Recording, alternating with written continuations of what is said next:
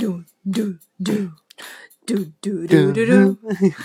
Hello, everybody. Hello everyone，呃，这里是大连妹在美国，我是大连妹。我是美国老公 Joe。关注我们的微信公众号“大连妹在美国”啊，大脸妹怎么写？大脸的大，大脸的脸，大脸妹的妹，大脸妹在美国。我们的微信公众号改了哈，啊，为什么要改？因为我们很火，所以随便改都可以。so what are we going to talk about today? Uh, we're going to talk about the mail. Oh yeah, because you reminded me, um, you, you know, from the talk uh, we had earlier, talked to me that you're gonna have the letter sent out. Yes. So yeah, that reminded me that's gonna be a good, you know, A good topic, to topic, talk yes. to talk about. Yeah, yeah. yeah. OK，那今天讲点什么呢？今天讲一下就美国。 呃，信箱哈，那我们就是经常看美剧的一些朋友们的话，会会看到的，呃，经常会电电视里面看到的呢，就是美国房子前面呢都会就是一家呢都会有一个特别的一个信箱，就是在院门前的一个信箱哈，而且每家的信箱有可能会不一样，有些家呃有些家的话就像室内装饰一样，他们想把自己的信箱的话体现出不一样的装饰特色，所以他们的信箱也会不一样啊，有很多装饰物，有好多这边的美国家庭的话，在信箱边边上种了好多花，然每每次过节气的时候，就会在信箱上有一些节气性的点缀，所以这个是美国特别有特色的一个装饰点哈，一个一个场景。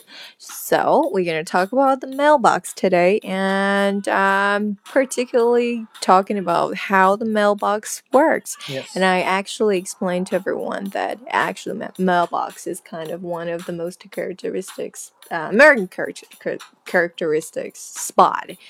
Um, so, Yeah. so yeah, and in terms of how it's working, and yeah, obviously mailbox. Everyone knows that it's something to do with mail and how you're supposed to send the mail Yeah. and how often the mailman come pick up the mail and how does he know that you actually have something to send out so now we're going to talk about that Yeah, so the mailman comes every day except for Sunday and holidays. except 除开啊，就是啊、一般来说信差的话，嗯，除了周天还有这个节假日的话，每天都会来的。他们是开的那种小车子哈，啊、是 actually it's USPS。 Yes, United States Postal Service. Yes. United States Postal Service. Excuse me. USPS. USPS 不是 UPS 啊，UPS 的话是像 FedEx 像那个联邦就是联邦快递一样的这种快递，呃，只是快递的一种哈。这个 USPS 就像我们的邮局一样，就是中国邮政一样，他们是国家的这个邮政呃统一的一些邮政系统哈。这个是 USPS，don't mistaken as UPS。Yes. UPS private company. Yep. Okay, so suppose 那假设 I have a mail to send out，我有一封信要寄出去，或者是嗯、呃上个月的账单我得寄到那个我得寄出去，然后我是要怎么样寄呢？我的这个邮票什么的地址的话都填好，我怎么样寄呢 ？So how are you gonna supposed to send it Well, out? my first question is, what is this? 1950? Why aren't you using email or the internet? No. I'm just- Exactly 啊！现在是什么年代了？美国这边老土的要死，现在还在用信箱，真的是你看到现在，呃，现在他们的这种就是纸质的这种呃这个呃信件啊，用的超级频繁。刚说到这一点，我想补充一点，他们现在很多像商场的超市。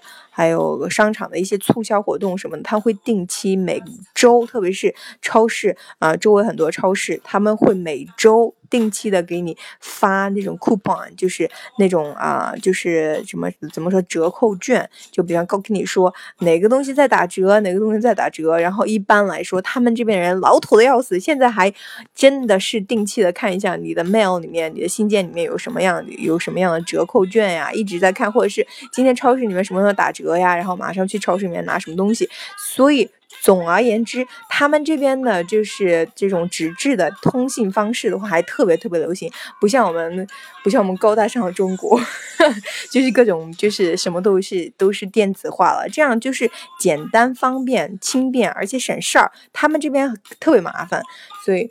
Anyway，啊，长话短说，回到我们刚刚聊的话题，啊，它是你要有邮件，真的是发出去的话，你是怎么样发出去呢？So anyway, we're back to topic. so yeah, when you need to send a mail, you put your letter in the mailbox, Mhm. and there's a little lever, a lever on the side of the mailbox. Just like flag. Yes, like a, it looks like a flag. Yes, and you push that up, and that lets the mailman know that you have a mail piece of mail in there that needs to go out that he needs to pick up. 嗯哼那今天的节目呢，我会给啊、我会给我们的呃朋友们呢，听众朋友们的话发一些图片，大家能够看到这个 mailbox 就是信箱的话，就能了解一下它信箱的一般的呃左手边的位置，信箱左边的话有一个红色旗帜的一些 lever，就是啊、旗旗帜状的一个一个就是可以啊、伸展的一根棍子一样的东西，然后完了之后，它一般是放在这个信箱边边上的。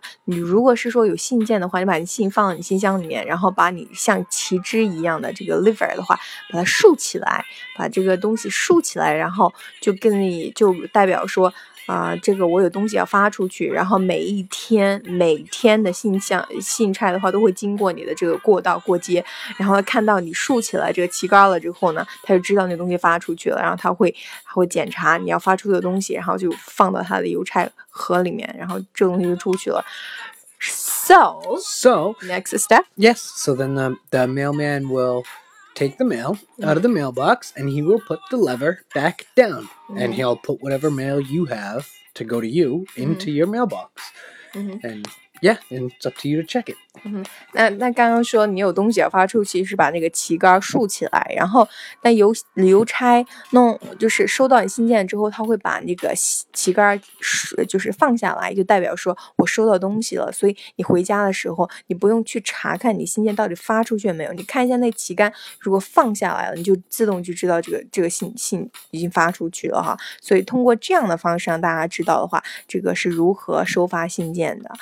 And um, and one of the most interesting thing to talk to say, you know, about mailbox is that actually mailbox stands for how how you know uh, it's de- actually details your heart of decoration because every families have a different mailbox. Not particularly but if you really want to a lot of people there are a lot of people out there who decorated the mailbox in so many different ways. And you know they planted a little flower bed around the mailbox and they have Even small the mailbox itself might might be something special. Like sometimes it's, uh, you know, we see our our neighbor, one of our neighbors has a fish as their mailbox, and Mhm. some people put like um, it'll be like a little house. Even it'll look Mhm. like a house, but miniature one. You know. Yeah, so- you can you can literally choose any type of designs for mailbox if you want, but particularly about like people who live by the ocean. Yeah, as Joe said, uh, we they do choose a lot of ocean like creatures or ocean related Yep. you know stuff to decorate the mailbox。那刚刚就之前在开篇的时候呢，就有说过每家的一些信箱的话，可能都会不一样。当然你没有必要就。你你可以保持大家都中立的一般般的样子，但是很多家庭的话就想 装饰一下，然后一般我们就可以看到这样的一个风景线。一般如果是沿海的一些房子哈，沿海房子的话，他们那些沿海房子的一些信箱的话，就突出了那种海洋的特色。我们会在我们的微信公众群里面会发一些照片，就是我们呃拍的一些照。他们有一些信箱的话是像鱼的一样这样的形状，或者是像贝壳一样的这种形状的信箱哈。那如果是说到不一样的地方，我或者是这真的是要靠看。呃，怎么说呢？居家主人的这种建就是装饰特色哈，有些就打扮特别特别精致，有些特别高大上哈，真的是林林种种，各个各一不一样啊。我们都会在我们的公众群里面会发一些照片，所以今天的节目呢，真的是又使出了洪荒之力，好吗？洪荒之力都已经使出来了，说了这么多，然后还给大家铺照片，所以一定要关注我们的微信公众号“大连妹在美国”。Okay, um, that's pretty much the for today's topic. That's pretty much it. Yep. Yeah, stay tuned. See you every uh, Monday, Wednesday, Wednesday, and Friday. Friday. Okay, everyone. Oh, wait, our music changed. Yes, finally. finally. Finally. Okay, 洪荒之力之后呢，赶紧要休息了。 All right, see you next time, everyone. Bye. Okay, bye everybody. Tai, Jan.